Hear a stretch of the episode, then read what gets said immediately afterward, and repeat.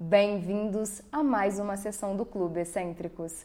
Eu sou a Mia, vocês são vocês e essa é a Glau do canal Sem Rumo. Oi, pessoal, eu sou a Glau do canal Sem Rumo. Tô aqui fazendo essa participação no Clube dos Excêntricos. Eu tô olhando para baixo porque a minha tá aqui, ó, na minha tela. Eu tô aqui embaixo, gente. Oi. Eu quero convidar todo mundo a depois de assistir esse vídeo aqui ir lá no canal, dar uma força, se inscrever, deixar o like vai sair vídeo por lá também. Tá muito legal, a gente já gravou. E eu não sei fingir costume, porque eu sou membro do clube clube já, desde que o clube nasceu. Então eu não consigo fingir que eu estou assim, normal, né? Mas eu vou fazer meu melhor para não ficar emocionada o vídeo inteiro. A Glau vai ser participação confirmada aqui no clube. Vai ter, quando tiver festinha, ela vai ser chamada. Vocês estão todos convidados para minha mesa de café. Eu levo café. Já vemos a idade, estamos em casa, somos senhoras. Quem leva café para festa já tá ali na fase dos 70, 80 anos, que é onde eu, eu me relaciono bem. Gente, a gente vai fazer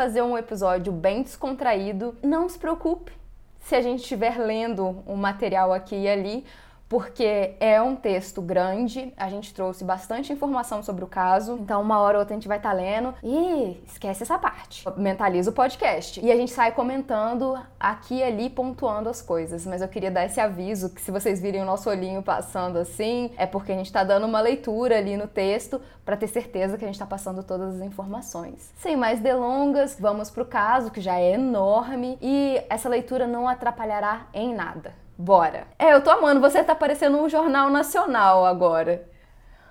Eu tô gostando. Escondido na Califórnia é uma cidade do interior na parte norte do condado de San Diego. Situada num vale a 13 quilômetros do leste da costa, a localização de Escondido acaba permitindo verões mais quentes e invernos mais frios, que são perfeitos para fazer inúmeras fazendas surgirem no início dos anos de 1900. Escondido permaneceu principalmente como uma comunidade agrícola até meados do século XX. E a partir da década de 1960, as terras agrícolas começaram a ser vendidas para desenvolvedores à medida que novos bairros começaram também a crescer. A população começou a se expandir rapidamente ali na região. De 17 mil residentes na década de 1960, aquela localidade passou a ter 110 mil residentes nos anos 90, quando as famílias começaram a deixar essa área mais metropolitana de San Diego em favor do ritmo lento dos subúrbios. Hoje, Escondido é uma comunidade modesta de classe média, crimes violentos lá são raros e assassinatos são mais raros ainda. Essa história começa em janeiro de 1998, com a família Kroll, que vivia em um desses muitos bairros que estavam em expansão. Os Krolls eram uma família da classe trabalhadora. O Steve e a Cheryl Kroll, eles construíram uma vida confortável para eles e também para os seus três filhos.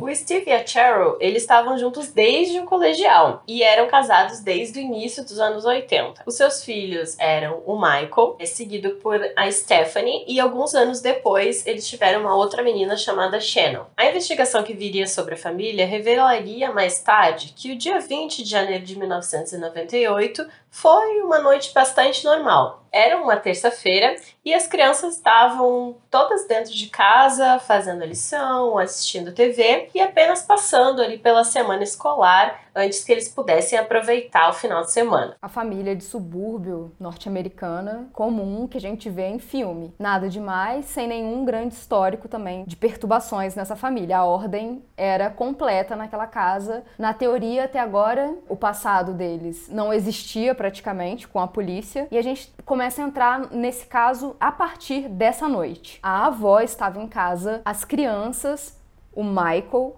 a Stephanie e a Shannon, que era a irmã mais nova, e os pais, o Steve e a Cheryl.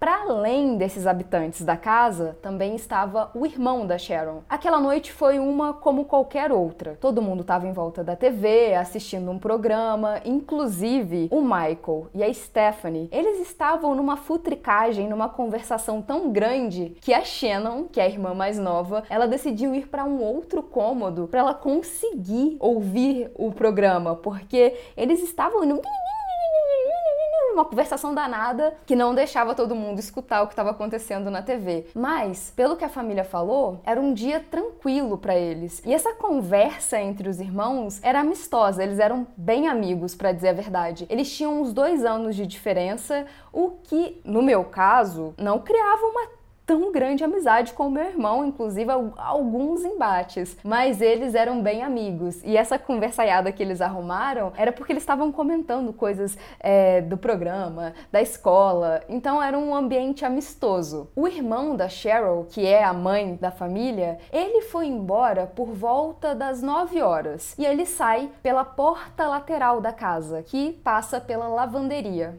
Por volta das nove e meia, tava todo mundo já tomando caminho de cama, né? Porque criança, escola, bora acordar cedo. Então, antes das 10 horas, tava todo mundo deitado. Antes de ir pro quarto, a Stephanie, e eu imagino que isso fosse uma coisa de costume, ela passa no quarto dos pais para desejar boa noite. O pai dela já tava dormindo, mas a mãe ouviu e ela falou que amava os pais. E isso é de cortar o coração. Vocês vão entender entender mais tarde, mas essa era uma menina muito doce, gente. Pelo que dá para entender, é óbvio que ninguém vai falar mal de uma criança, principalmente se ela foi assassinada. Mas ela parecia realmente ser uma criança doce. As pessoas falam muito bem dela e falariam de qualquer vítima da idade dela, mas ela mostrava comportamentos que comprovavam essa doçura. Depois de desejar boa noite para a mãe, que ainda estava acordada, ela vai para o próprio quarto para se arrumar para dormir. Às 10 horas, a casa já estava em completo silêncio. E assim, a família Kroll adormece. Na manhã seguinte, a primeira pessoa a se levantar é a Judy, a avó. E ela se levanta porque o alarme do quarto da Stephanie não para de tocar. Ela estava preparada para dar de cara com uma menina de 12 anos, muito mal-humorada e sem vontade de acordar, que era exatamente como todos nós, eu imagino, acordávamos para ir para a escola. A avó imaginava que a neta tinha perdido o horário. Então, ela vai até o quarto da Stephanie. E de lá, ela vê uma cena que não faz muito sentido. A neta dela está no chão, entre a cama e a porta. E a Judy começa a gritar pelo Steve e a Cheryl para que eles venham ajudar, porque, bom, a menina deve ter tido um colapso, ela deve ter passado mal, porque ela também tá toda suja de lama. O Steve entra no quarto para ver que não era lama que estava cobrindo o corpo da filha dele, era sangue. A Stephanie estava morta. Bom, e eu sei que é meio cruel de pedir, mas tentem imaginar o cenário. Você vai dormir com a sua família tendo um dia completamente normal e você acorda com uma menina de 12 anos morta dentro do próprio quarto. Os paramédicos não demoraram a chegar e, em menos de uma hora, uma investigação já estava sendo feita. No caos daquela manhã, uma coisa chamou a atenção do Steve, o pai da Stephanie. Era que, para encontrar os paramédicos, ele passou por aquela porta da lavanderia. E ela não só estava destrancada na fechadura principal, mas também as travas estavam abertas. Quer dizer, a casa tinha passado a noite aberta. Tá caindo o mundo aqui. Tá dando pra ouvir? Oh, Deus. A Stephanie foi esfaqueada nove vezes e duas dessas facadas foram consideradas fatais. Ela ainda estava usando as mesmas roupas que ela usava na noite anterior. Haviam marcas de corte na sua roupa de cama e parecia que ela tinha sido atacada enquanto ela ainda estava na sua cama e que ela tentou sem sucesso chegar até a porta do quarto. Ela já estava morta há pelo menos seis horas antes de ela ser encontrada pouco depois das seis horas da manhã. Isso coloca a hora da morte dela o mais tardar à meia-noite. A família conta que não ouviu nada de incomum naquela noite, que fosse normal em qualquer outra noite. Além disso, parecia que também ninguém tinha forçado a entrada dentro da casa. No entanto, algumas evidências foram deixadas para trás. Os cabelos nas mãos da Stephanie sugeriam que ela tinha lutado contra o agressor. E também haviam alguns galhos dentro do quarto dela, que eram deixados do lado de fora da casa. Haviam três pontos de acesso desbloqueados ali na casa. O primeiro foi a porta da lavanderia, o segundo era a janela do quarto da Stephanie. A janela estava destrancada, mas a tela ainda estava no lugar. E uma outra entrada que estava destrancada era a porta de vidro deslizante que ia do quarto principal para o quintal. Os investigadores acreditavam que ambos os pontos de acesso provavelmente não teriam sido usados por algum intruso externo. A polícia voltou suspeitas para os familiares da Stephanie, considerando que a maioria dos assassinatos realmente são cometidos por alguém que é conhecido da vítima. E não parecia ter havido uma entrada forçada ali na casa. Então os Kroll estavam de repente sob um microscópio. Com foco renovado da investigação, os policiais decidem fazer o quê? Vamos pegar a família e tentar descobrir, repassar as últimas 24 horas. A família contou os eventos. Eles explicaram que passaram uma noite agradável, que era uma noite comum. Inclusive, se não tivesse acontecido o que aconteceu, seria só mais uma noite que ninguém ia lembrar que teve no histórico da família Kroll. Mas algo terrível tinha acontecido. Então, isso faz com que a gente resgate algumas coisas. Entre essas coisas, a Cheryl diz que ouviu uns barulhos nas janelas, nas portas, mas ela achou que era um gato. A família tinha um gato. Então ela achou que era o gato da família, vento. Gente, é, é bom a gente pensar que ninguém tá preparado para um crime acontecer na sua casa. Então, ela não estava imaginando que era alguém tentando entrar na casa, que a família dela estava de repente sendo cerceada ou alguma coisa. Ela só pensou que barulhos naturais, coisas que barulhos que uma casa faz normalmente, ela não deu tanta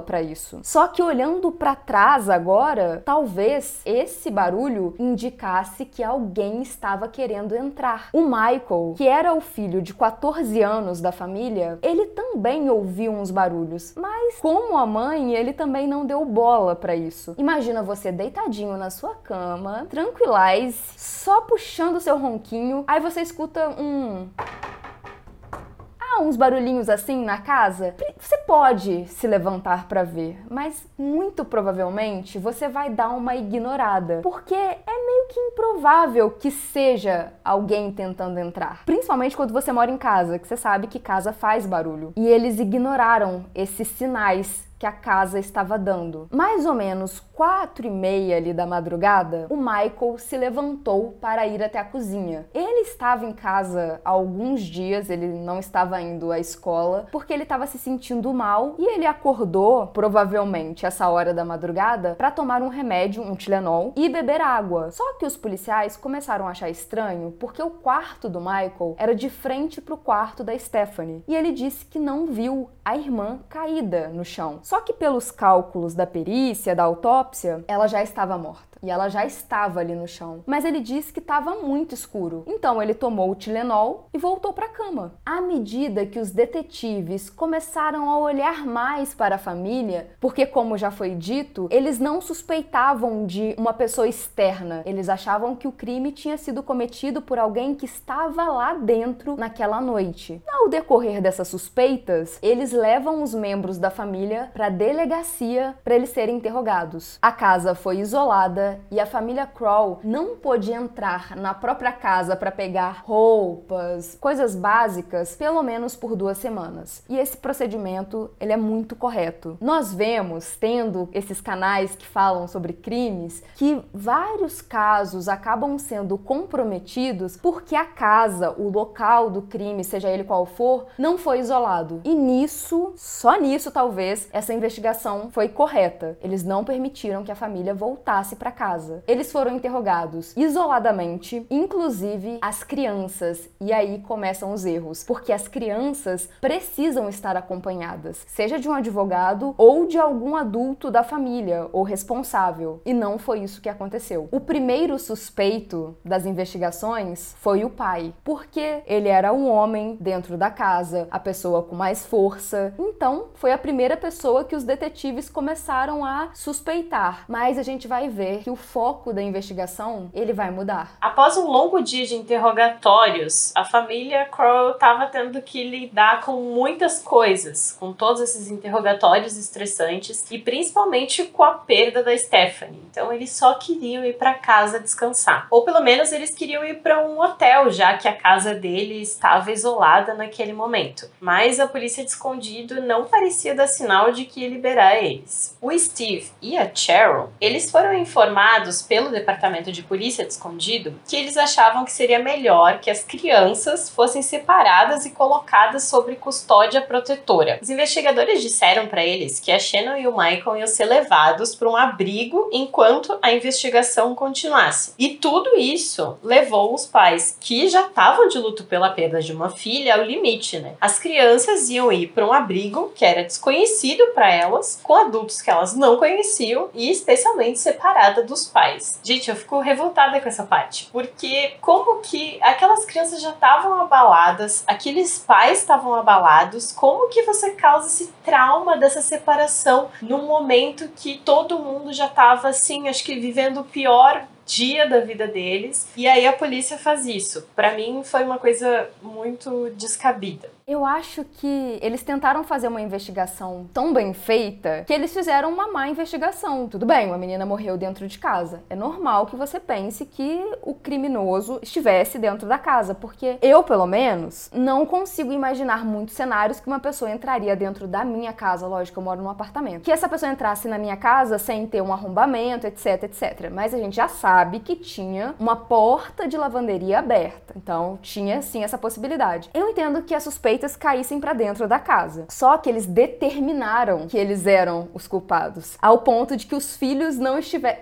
Não os filhos, né? Que a Shannon, a mais nova, não estava segura com, com os pais. E aí eles macetaram. Foi muito errado. Esse é o maior problema. O problema não era a suspeita ser nos pais ou em qualquer outra pessoa, mas que eles fossem tratados como culpados. Porque essa seria uma medida caso eles fossem culpados e não caso eles fossem fossem apenas suspeitos da investigação. Então foi uma medida muito extrema. Eu entendo que se eles. Bom, imagina, se o Steve tivesse matado mesmo a Stephanie, você não quer que ele fique perto de nenhuma das crianças, né? nem do Michael nem da Shannon. Mas eu acho que eles não tinham evidências suficientes para realmente bater esse martelo. E, pô, podia ter deixado com a avó, não sei. A avó também acabou sendo uma suspeita, porque todo mundo da casa tinha sido suspeito em algum momento. Mas assim, gente, com outro parente, não coloca criança criança num, numa instituição. É, é, doido, né? Porque, tipo assim, as crianças foram mandadas para um lugar onde elas não conheciam as pessoas, onde elas não estavam se sentindo bem, e essa era a solução deles, em vez de mandar para um familiar, alguém que pudesse cuidar, porque eles já tinham determinado que alguém da família era culpada. E na hora que eles determinaram isso, eles não investigaram outras formas daquilo ter acontecido. Eles determinaram que ia ser alguém da família. A gente vai falar mais pra frente, mas eu acho, na minha opinião, tá? Não somos investigadores.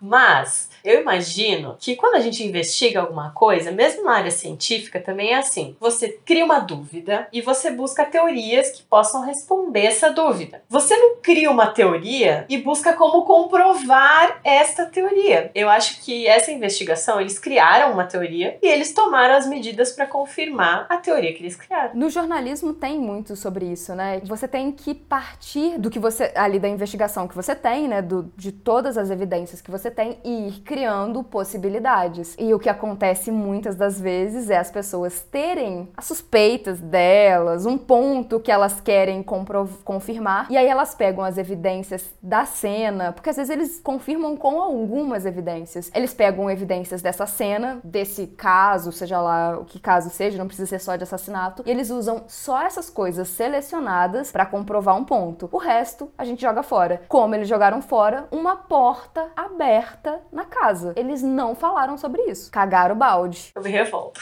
Porque um leigo fazer isso na internet, que muita gente faz, o impacto talvez não seja tão grande. Mas a polícia fazer isso, o impacto é devastador, né? A Terra plana é um ótimo exemplo disso. Você pega uma teoria que você tem, uma tese, e você tenta confirmar de todas as formas. E você vai parecer que está confirmando alguma coisa. Porque você seleciona só aquilo que você quer e exclui que não tem como mesmo mesmo, a gente não tem borda caindo no final. Ah, de repente cai. Eu gosto da teoria do domo. Aí eu amo, eu amo a teoria da gravidade deles, que é a gente tá nesse domo e a gente sobe, a gente tá subindo no universo muito rápido. e é isso que mantém a gente preso no chão. Que é muito mais fácil de acreditar do que a gravidade, né, gente? Eu também acho. É meio Simpsons, assim. Eu tenho é, labirintite e a labirintite é porque eu não, eu não consigo viajar tão rápido para cima. É só por isso. Esclareceu mais um ponto.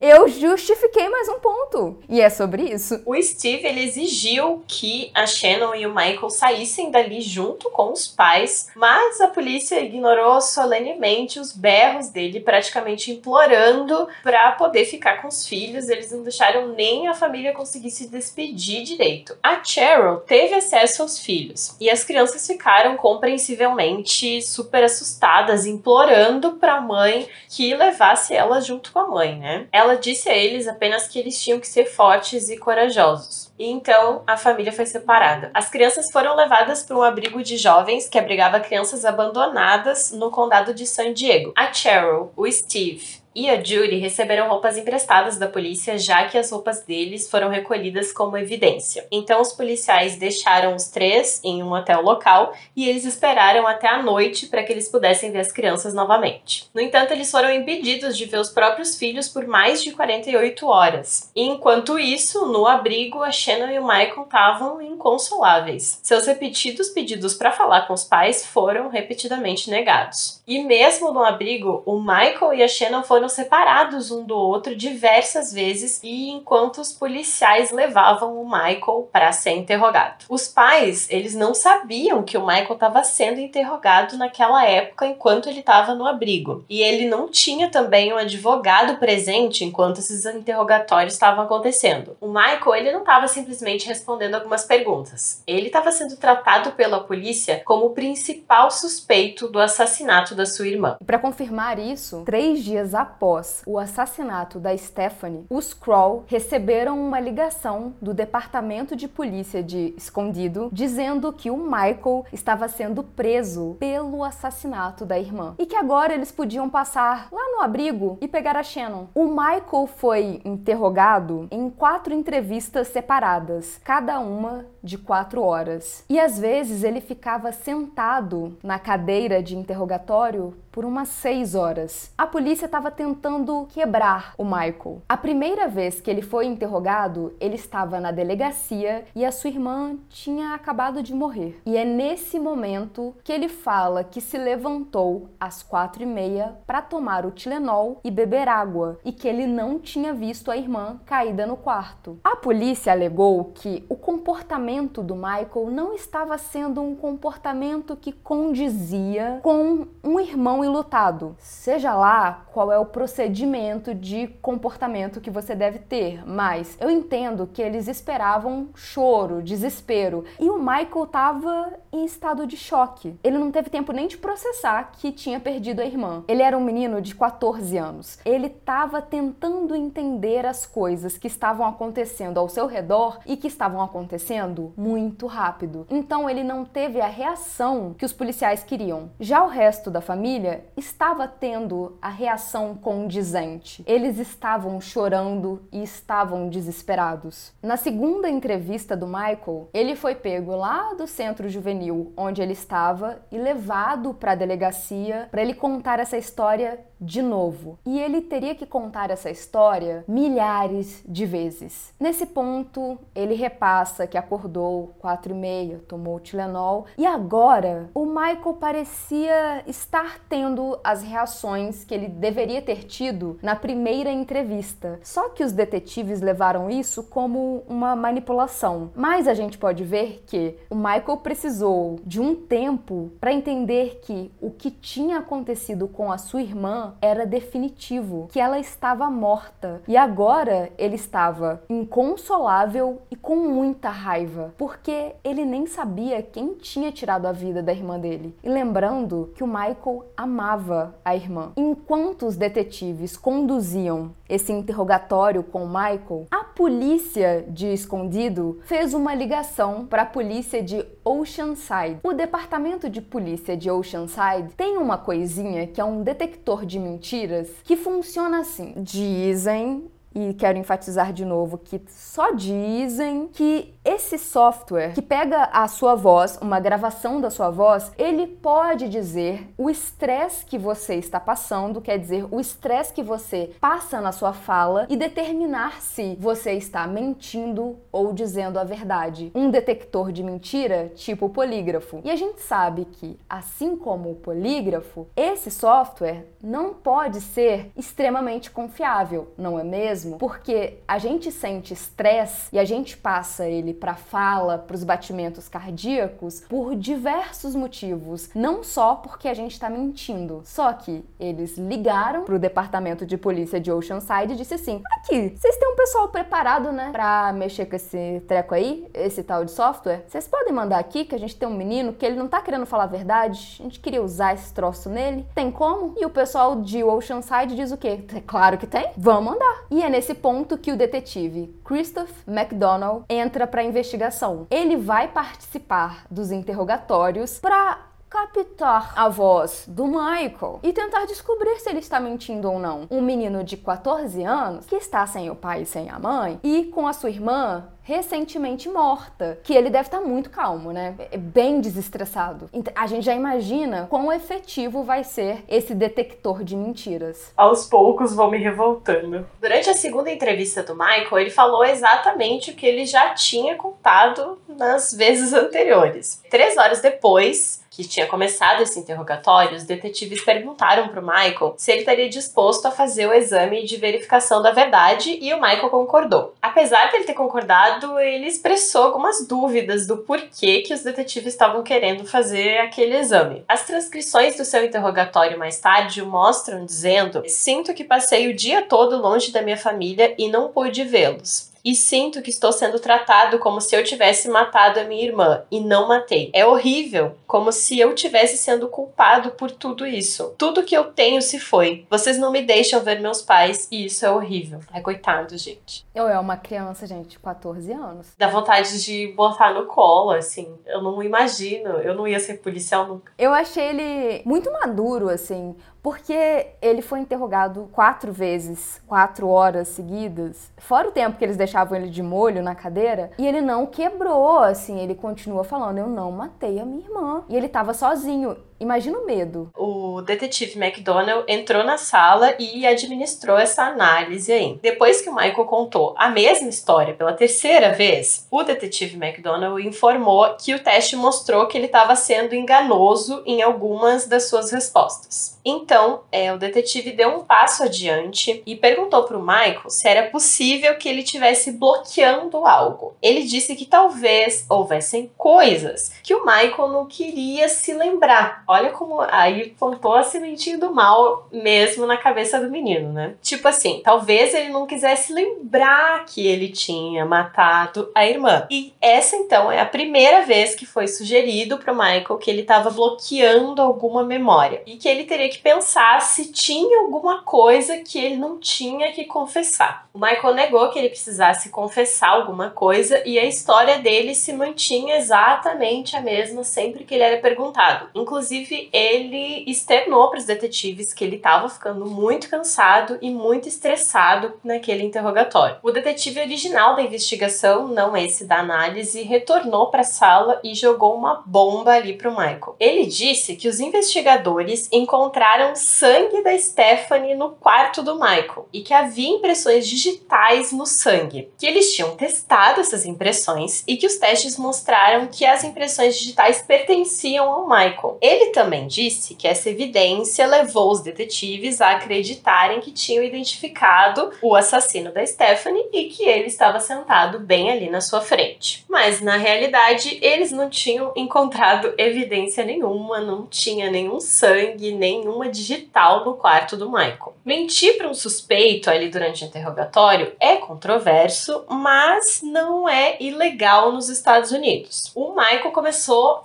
claramente, então, nesse momento, a entrar em pânico e era exatamente isso que os detetives queriam que acontecesse. O Michael falou novamente que ele não tinha matado a Stephanie, mas os detetives mudaram um pouco a abordagem ali com ele. Passaram para uma abordagem um pouco mais amigável, ao invés da forma acusatória como eles estavam falando com o menino até o momento. A partir dali, eles começaram a falar que sabiam que o Michael não era uma pessoa ruim, que eles só queriam ajudá-lo, mas que para eles ajudarem o Michael, ele teria que ajudar os detetives primeiro. Um dos detetives disse que não podia trazer Stephanie de volta, mas disse: Eu vou dizer para você o que, que a gente pode fazer. Podemos fazer a coisa certa pelo nome da Stephanie, por você e pelos seus pais, ok? Agora tem algumas coisas que precisamos da sua ajuda e você é o único que pode ajudar. O que eu gostaria que você fizesse logo de cara, em vez de colocar nossa equipe em mais uma prova, é você pode me dizer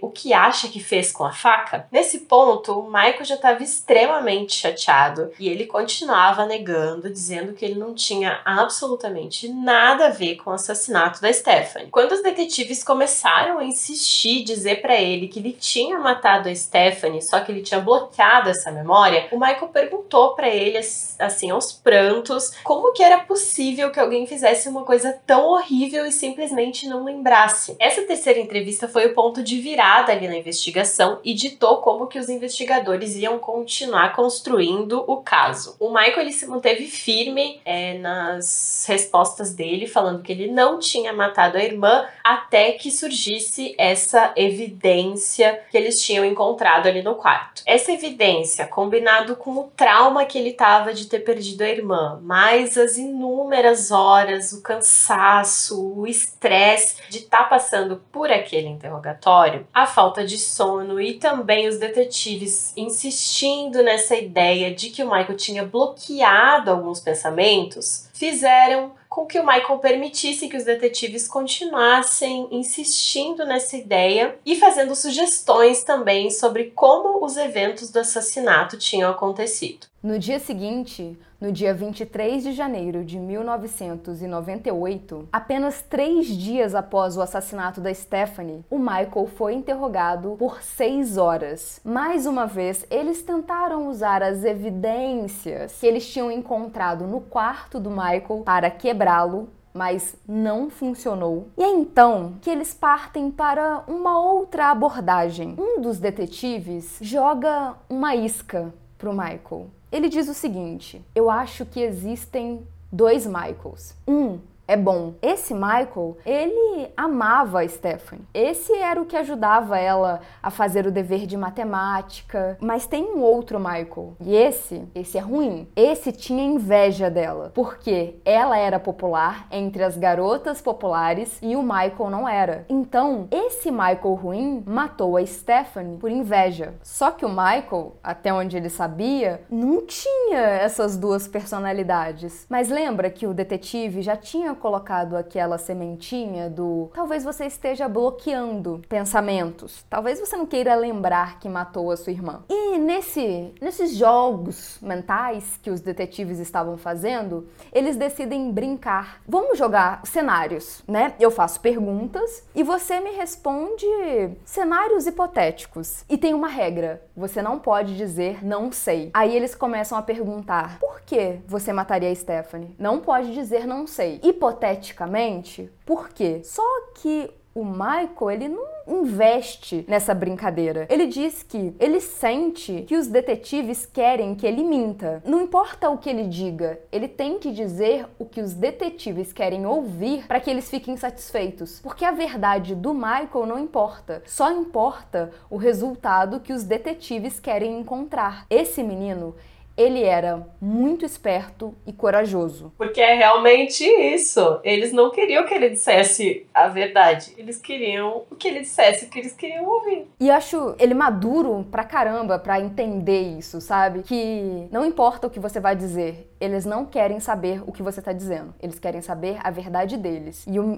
o Michael sacou isso. Mesmo dentro de todo esse estresse que ele estava passando, é admirável que ele tenha conseguido captar isso, né? E os detetives, eles não param por aí. Eles começam a tentar sensibilizar o Michael para a possibilidade de ele confessar. Ele diz o seguinte: as pessoas, elas vão querer dar perdão, mas elas não gostam de gente que nega a verdade. Então, se você disser a verdade, tanto os promotores quanto o júri, eles vão ter simpatia com você. Se você continua mentindo, eles começam a tomar ranço de você. E se você disser que a gente tem que provar o que você fez, você pode ter certeza, nós temos evidências para provar que você matou a sua irmã. Nós estamos te dando uma chance para você confessar, porque se você confessar, vai ficar melhor para você. Você vai ter simpatia. Quer dizer, a gente está aqui gastando esse tempo para te ajudar. Então, por favor, confesse. E toda essa pressão psicológica, por mais que o Michael fosse um menino muito esperto, começou a quebrá-lo, porque ele está horas e horas e horas respondendo dizendo a mesma coisa e tendo a mesma reação dos investigadores. Não é isso que a gente quer ouvir. Fala de novo. E com esses investigadores criando evidências, o Michael começa a pensar que talvez exista um outro Michael dentro de mim. E ele diz isso, que não é porque ele realmente achasse que existia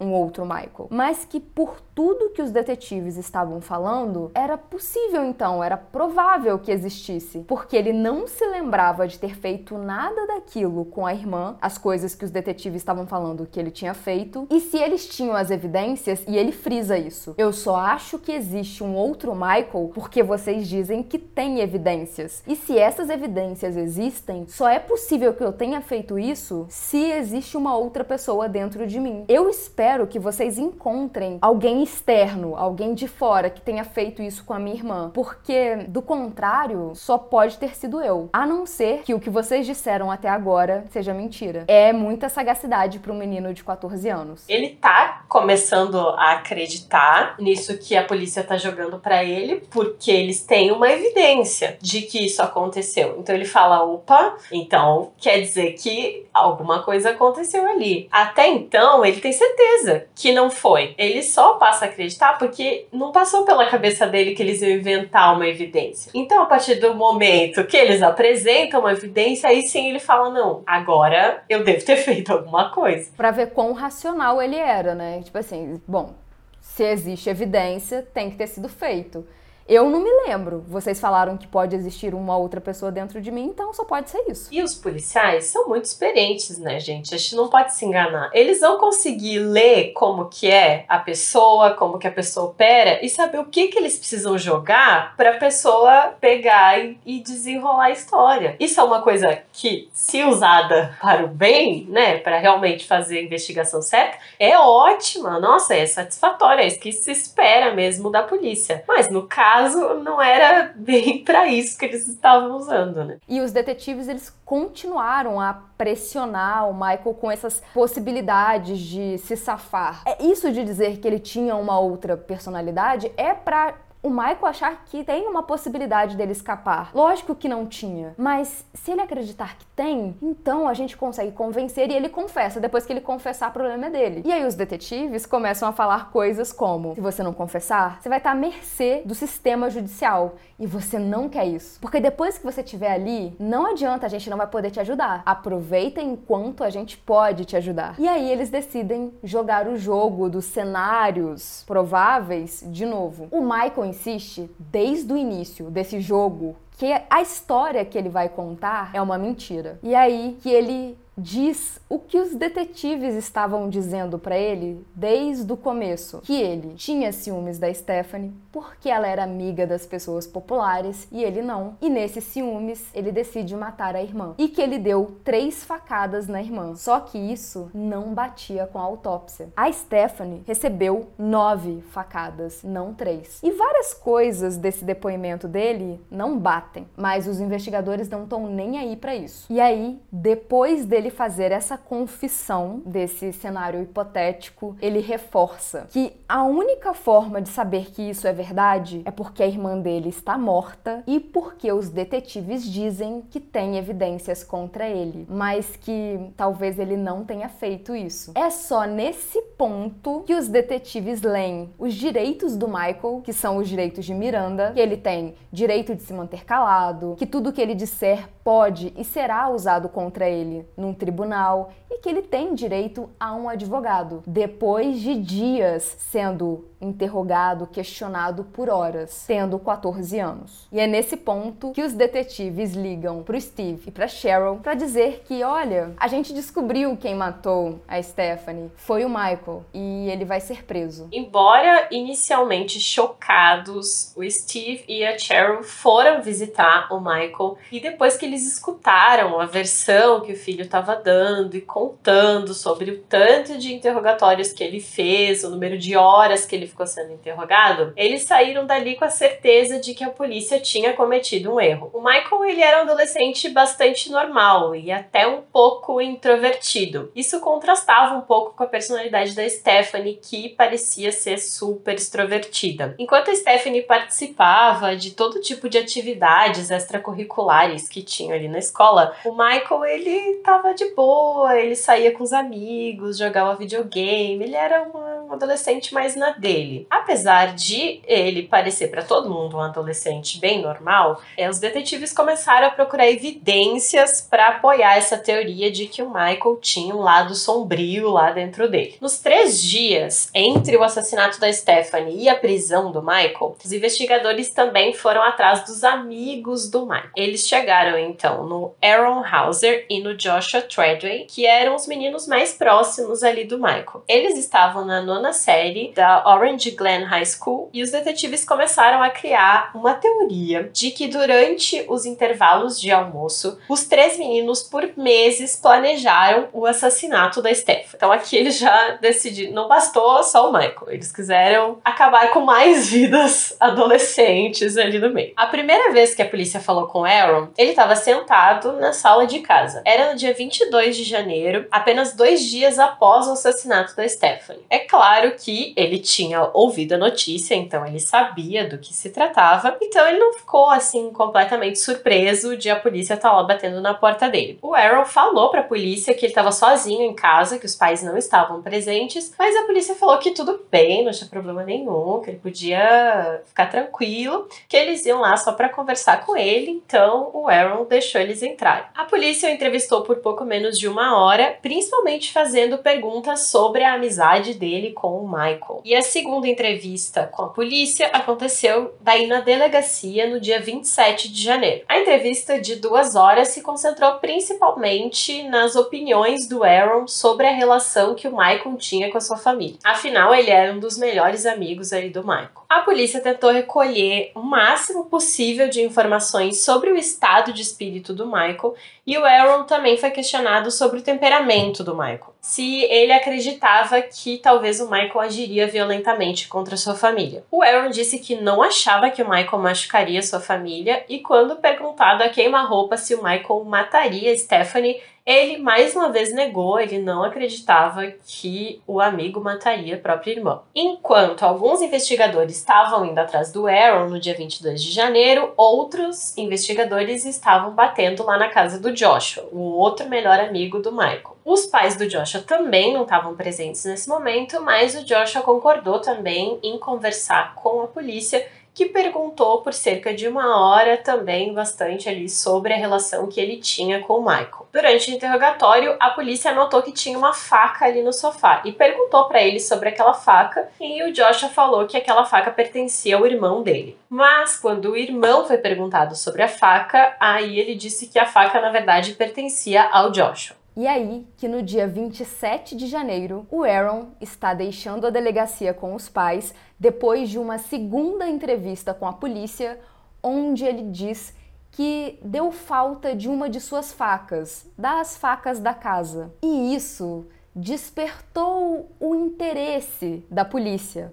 E quando eu digo despertou o interesse, eu estou dizendo que na mesma hora eles pediram um mandado de busca para a casa do Joshua, porque eles queriam aprender aquela faca que eles viram no sofá para descobrir se essa faca era a mesma faca que o Aaron estava dando falta. E eles encontraram a faca e, segundo depoimentos, era a mesma faca ou pelo menos correspondia com a descrição da faca. Às sete horas daquela mesma noite, começaria a segunda entrevista com o Joshua e ela levaria mais ou menos 14 horas. Ele foi interrogado durante toda a noite até amanhã. Durante essa entrevista, para não dizer durante esse interrogatório pesadíssimo, os detetives usaram as mesmas táticas que eles tinham usado com Michael. Os detetives diziam que eles tinham evidências de que o Joshua, o Aaron e o Michael tinham matado a Stephanie, que eles tinham sangue que comprovava isso, que eles tinham evidências que os meninos estavam no momento do crime. E agora, o Joshua tinha ótimas opções. Ou ele confessava e os detetives eram maravilhosos, eles iam ajudar o Joshua a se livrar. Ou ele estava à mercê do sistema de justiça, o que é maravilhoso, né? Usar o sistema de justiça como uma ameaça, dizendo claramente que esse sistema não foi feito para julgar as pessoas de uma forma imparcial, mas para acusá-las.